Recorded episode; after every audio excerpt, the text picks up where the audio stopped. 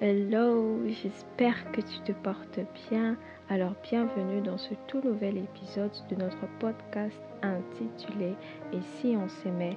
Avant de s'accepter Moi c'est Sarah, enchantée. Alors dans l'épisode précédent, slash introduction, j'avais cité trois concepts. Self-love, self-confidence and self-acceptance. Aujourd'hui, on va parler de self-love. ok?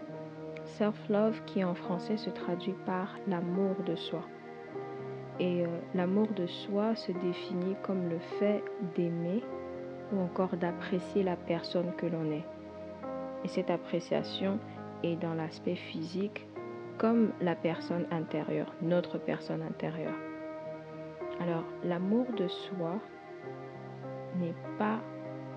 euh, n'a rien à voir avec le narcissisme même si euh, c'est vrai que l'excès de l'un peut mener vers l'autre, mais ça n'a rien à voir. En fait, euh, ce n'est pas, ce n'est pas la même chose. L'amour de soi non plus est, n'est pas comparable à l'amour propre. Ce sont deux choses différentes.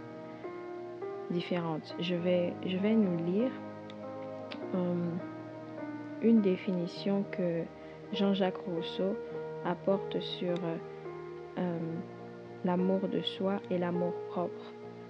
Alors il dit, l'amour de soi qui ne regarde qu'à nous est content quand nos vrais besoins sont satisfaits. Mais l'amour propre qui se compare n'est jamais content et ne saurait l'être, parce que ce sentiment en nous préférant aux autres exige que les autres nous préfèrent à eux, ce qui est impossible. Voilà comment les passions douces et affectueuses naissent de l'amour de soi et comment les passions haineuses et irascibles naissent de l'amour propre. Ainsi, ce qui rend l'homme essentiellement méchant est d'avoir beaucoup de besoins et peu et de peu se compare aux autres. Ce qui le rend essentiellement méchant est d'avoir beaucoup de besoins et de tenir compte à l'opinion pour revenir sur l'amour de soi, c'est comme je disais un sentiment. C'est, le fait de, d'être en mesure d'aimer, d'apprécier la personne que l'on est. Et ce sentiment-là alimente en nous l'envie de faire du bien, que ce soit à nous-mêmes, mais surtout et surtout à notre prochain, aux personnes autour de nous. Voilà pourquoi le deuxième plus grand commandement, c'est euh, euh, aime ton prochain comme toi-même. Du coup, une personne qui s'aime suffisamment ne parle pas en mal d'elle-même. Une personne qui s'aime suffisamment apprendra à traiter avec gentillesse, euh, avec gentillesse, avec douceur, avec délicatesse sa propre personne. Et de ce fait, puisque cette, dernière se traite bien, euh, ou comme il se doit, cette personne arrivera à transférer en fait cet amour qu'elle a pour elle aux autres. So, testimony time. Um, j'ai souffert pendant très longtemps du manque d'amour de soi. Alors pendant très très longtemps, gloire à Dieu, ce n'est plus le cas. Et euh, je dis très longtemps parce que c'est pratiquement durant toute mon adolescence. J'ai grandi dans, dans, un type de famille où, enfin, j'y suis encore, hein. je suis toujours dans la même famille, mais dans ma famille, c'est, euh, c'est, il a, on a comme deux types de personnes. On a le type de personnes qui montrent de l'amour ou et il y en a d'autres qui le disent carrément.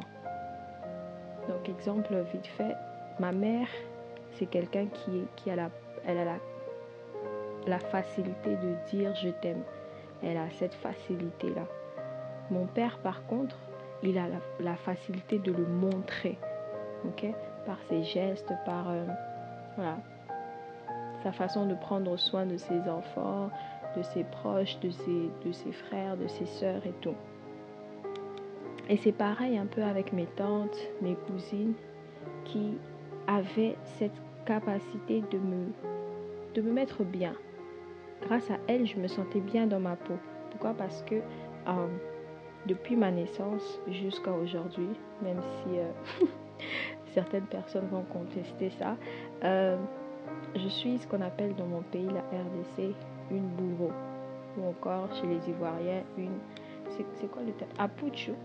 Je sais pas si c'est le bon accent, mais voilà, c'est ça le terme. Alors, euh, ma, mon apparence physique, je retrouve ça dans ma famille, dans ma famille élargie. La majorité des femmes dans ma famille élargie sont, ont un physique très imposant. ok? Donc, je, je me sentais bien euh, voyant que j'étais pas la seule à être comme je suis. Alors, le fait de voir cet amour-là qu'elles avaient pour elles-mêmes, elles pouvaient transmettre ça à ma personne et ça, franchement, ça a alimenté mon cœur. Jusqu'au jour où je me retrouve dans un lycée. Je vais taire le nom du lycée. Celles qui ont étudié avec moi, ceux qui savent, euh, j'étais dans quel lycée. Vous savez de quel lycée je parle, mais c'est pas vraiment le lycée le problème. C'est pas, pas euh, le lycée, mais c'était les personnes. ok? Et ce qu'on appelle lycée de mon pays, c'est une école qui, euh, qui n'accepte que pour élèves des filles. Alright? So, je me retrouve dans un lycée euh, qui, comme. Hmm, comment je vais dire ça? Le lycée, mais, mais je, je me sens exposée en fait à la vraie société. Parce que là, dans ce lycée, j'entends des commentaires pas très gentils, des choses que je n'entendais pas en fait auparavant. Chez moi à la maison, j'étais la plus belle, j'étais voilà, j'étais tout ce qui était euh, au top quoi. Et quand tu te retrouves au lycée, ben ton corps il n'est pas euh, accepté de tous.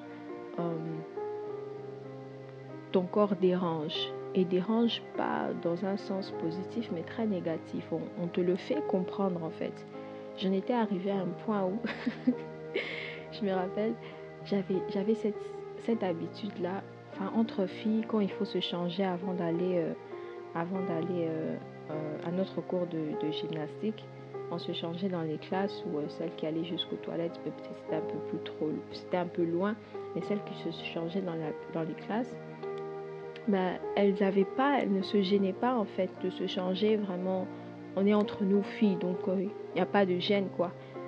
Mais moi, à cause des commentaires, à cause des paroles assez blessantes, je me gênais en fait de me changer parce que j'avais peur, j'avais peur de recevoir. Hey, toi, tu toi, es comme ça en fait, toi, tu es comme ceci. So, qu'est-ce que je faisais? J'attendais que tout le monde, toutes les filles finissent de s'habiller. Et quand j'étais toute seule, j'avais comme euh, quoi? Une affaire de 60 à, 60 à, 80 secondes pour me changer rapide avant que quelqu'un n'entre. Tout ça parce que je ne me sentais pas bien dans ma peau.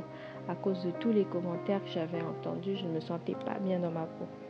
Et ça, je, pouvais, je pouvais en parler avec ma mère, mais pour une raison que j'ignore jusqu'aujourd'hui, c'est un sujet que je n'ai jamais abordé avec elle. Pourtant, elle est, Ma mère, elle est formidable. C'est, vraiment ma meilleure amie. Je, je peux parler de tout avec elle. Elle me met suffisamment à l'aise.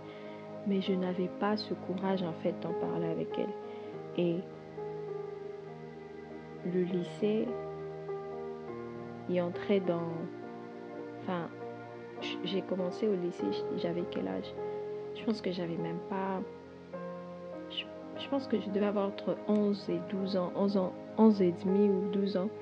Et tu as tout ça en fait. Et ça a créé une forte insécurité en moi qui m'a suivi pendant très très longtemps. Donc à partir de cet âge-là jusqu'à... Euh, waouh Jusqu'à très longtemps. jusqu'à très longtemps, j'étais... Euh, je n'étais pas à l'aise dans ma peau. Et euh, cette insécurité, en fait, en étant au lycée, ça m'a poussé à me lancer dans, dans la danse. ok? Je dansais beaucoup. Il y avait qui toute activité qu'il y avait comme danse, que ce soit au lycée, après le lycée. J'étais tout le temps dans les trucs de danse, danse arithmétique, danse moderne, danse, balai, tout, tout, tout, tout. Pourquoi? Parce que c'était le seul endroit où je pouvais être suffisamment à l'aise. C'était le seul endroit où j'avais pas des commentaires négatifs. Pourquoi? Parce que j'étais la grosse qui était flexible et souple, qui pouvait, euh, voilà, à elle, à moi, on pouvait me demander de faire n'importe quelle chorégraphie. J'étais en mesure de le faire. Et c'était le seul endroit où j'avais pas des commentaires négatifs. Du coup, je dansais à fond. à fond. Et ce manque d'amour, euh, ce manque d'amour m'a poussé avec le temps à devenir solitaire. Même si j'avais j'avais pas mal de copines, hein. c'est pas que tout, toutes les deux années que j'ai passées au lycée c'était catastrophique. Non, j'avais quand même des personnes qui jusqu'à aujourd'hui sont restées encore mes copines, euh, limite des sœurs quoi, euh, avec qui je m'entendais bien. Mais tu peux avoir tu peux avoir autant de personnes autour de toi, mais si tu n'as pas suffisamment d'amour en toi, ben, tu auras comme l'impression que ces personnes sont là, mais elles ne te... Tu vois, tu reçois pas vraiment, tu reçois pas cet amour-là, tu, ça change pas grand-chose en toi. Alors, j'étais devenue solitaire et cette solitude m'a poussée à, à devenir une grande casanière. Ceux qui me connaissent, ben, ce côté-là, il n'a pas trop changé. ce côté-là, il n'a pas trop changé. Et quitter, euh, enfin pas quitter, mais devenir casanière jusqu'à devenir un tout petit peu garçon manqué. Pourquoi? Parce que puisque j'étais un peu rejetée de certaines filles, pas, enfin, dire rejeter, c'est comme si quand je m'approchais d'elle, elle me chassait. Mais c'est juste que j'avais tellement cette peur de pouvoir recevoir des commentaires négatifs par rapport à mon, mon physique que je me braquais. Alors je me disais non, je vais pas traîner avec les filles, je préfère rester avec les garçons. Et malheureusement, ça, ça fait de moi, euh, je devenais de moins en moins féminine en fait. J'aimais de moins en moins les choses de filles pour de plus en plus m'attacher aux choses que bah, les gars aiment plus euh, des trucs comme... Euh, enfin, je ne vais pas dire le sport parce que le sport, ça, aujourd'hui, le sport, c'est... Tous les sports que, qui, qui étaient que masculins avant, aujourd'hui, sont féminins aussi. Mais en ce temps-là, ben, c'était pas trop le cas. Alors, y a, je vais quand même citer le sport. Il y a des choses comme la mécanique. comme mon père était en train de, de en train de chipoter dans les trucs de, la voiture et tout. J'étais toujours pas loin. Euh, des petites choses comme euh, voilà, faire un meuble ou quelque chose comme ça. J'étais toujours pas loin de mon père. Euh, l'électricité, c'était Sarah l'électricienne. Si papa n'est pas là, c'est moi qui vais changer les phases et tout ça. Donc, à cause de ce manque d'amour, j'ai commencé à m'habituer à des choses qui n'étaient peut-être pas faites pour moi, ok? Et euh, je me suis habituée à ce style de vie. Mais euh, avec le temps, il a suffi d'une rencontre en fait, une rencontre pour que ma vie soit un témoignage. Je vais en parler plus tard, mais pour aujourd'hui c'est tout. Et si tu dois retenir quelque chose, si tu dois partir avec quelque chose de, cet épisode, c'est que s'aimer, c'est primordial. Pas que pour toi-même, mais aussi pour les personnes qui sont autour de nous. Pourquoi? Parce que quand on ne s'aime pas, on, on, irrite facilement les autres. On devient aigri, on devient jaloux. C'est pour ça que tu te retrouves avec des personnes qui ne se gênent pas, qui n'ont pas de remords à faire du mal aux autres. C'est parce que eux-mêmes, en eux-mêmes, ils n'ont pas de l'amour, ils ne savent pas s'aimer. Alors, aujourd'hui, apprends à t'aimer. Aujourd'hui, fouille un peu ton cœur. Essaye de voir est-ce que j'ai suffisamment d'amour pour moi? Est-ce que je parle en bien de ma personne? Est-ce que je, voilà, je m'encourage Ou bien quand tout va mal, je suis tout de suite en train de mal parler de moi encore une fois, aujourd'hui, apprends à t'aimer. Que le Seigneur te bénisse. Bye.